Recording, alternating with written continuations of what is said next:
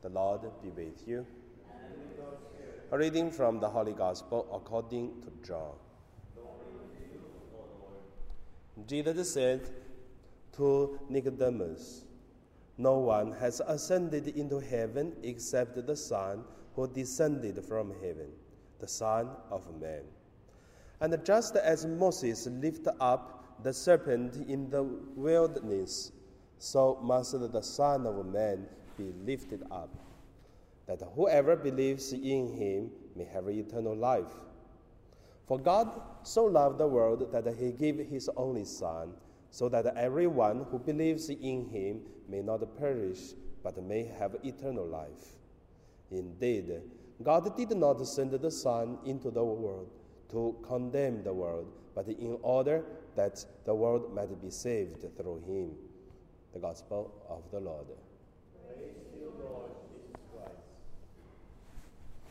So today, my meditation, we just uh, use uh,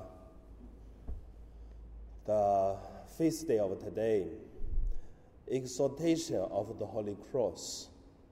is quite a special uh, celebration once a year.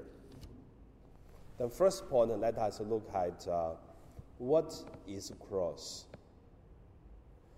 Today's celebration is come from Helena, the mother of the king in Rome, and found the cross in Jerusalem, and then specially established this uh, memorial uh, or feast day.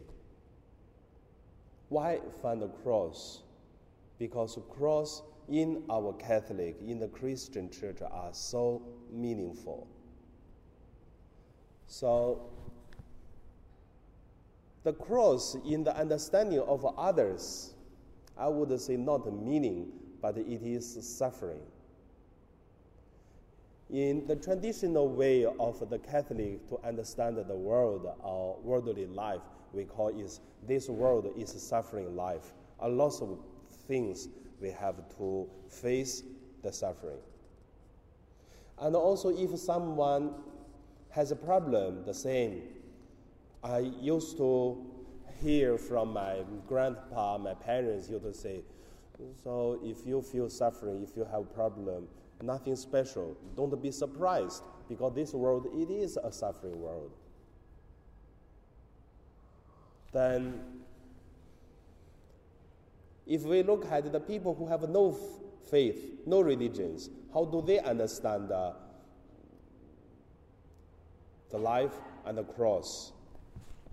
In Chinese, we have one saying I found quite interesting. We can say today or we can uh, meditate today.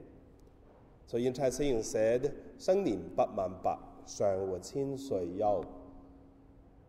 I don't know whether you hear this or not before.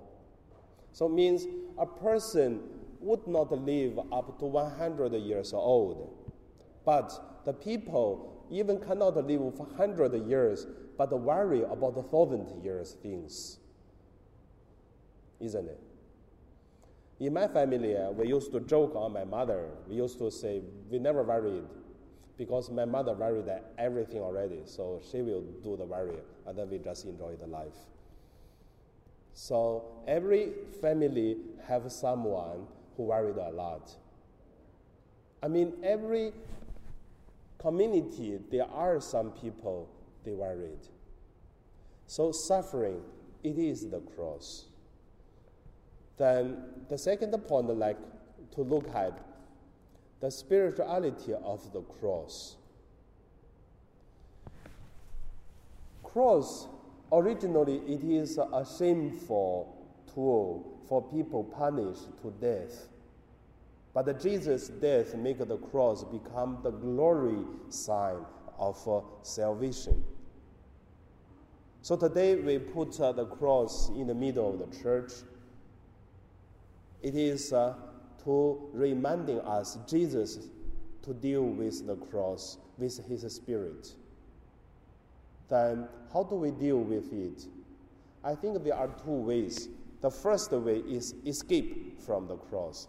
The second way is uh, conquer the cross. For escape the cross, I can understand because no one like a cross, no one like a suffer. If we can have less suffer, we do our best to find a more comfortable way, more easy way.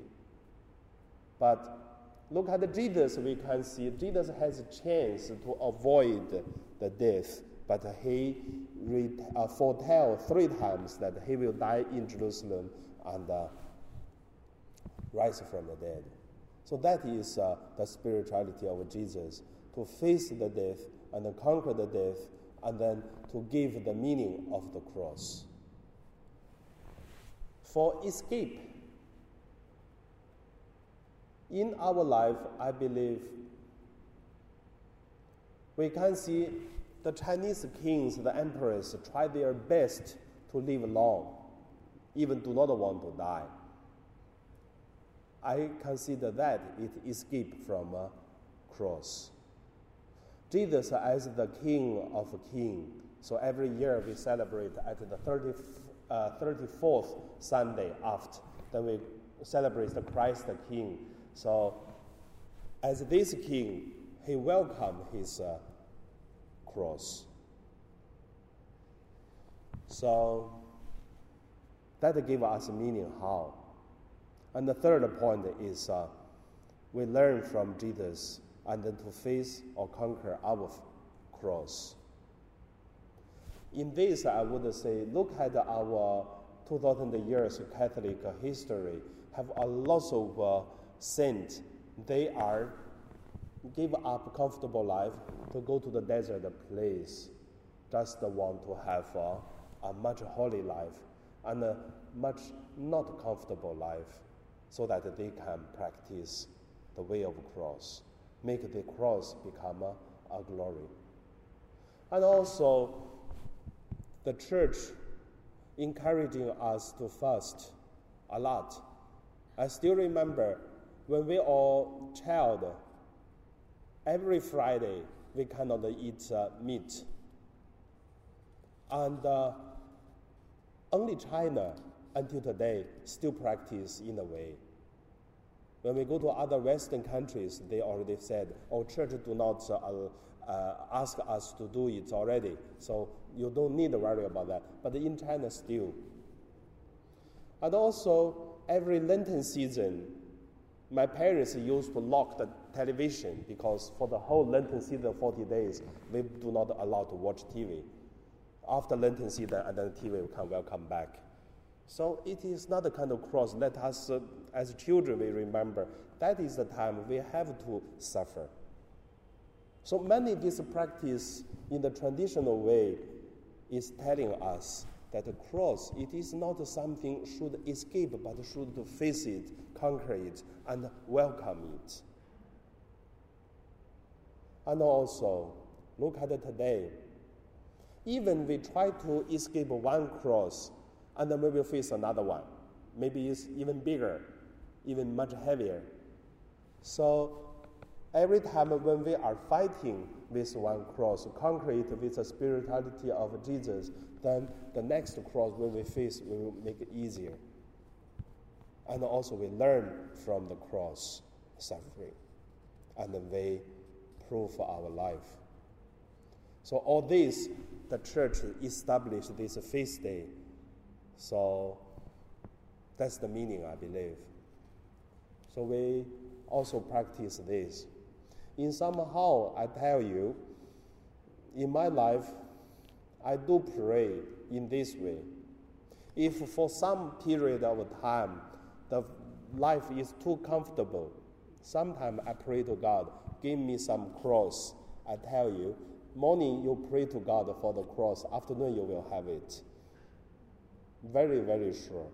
But if you pray to God to, avoid the cross and then solve the problem, but sometimes it takes time. But I can see from this experience, God wants us to live with the cross so that we will glory God in that, uh, like what Jesus did. And now we pray.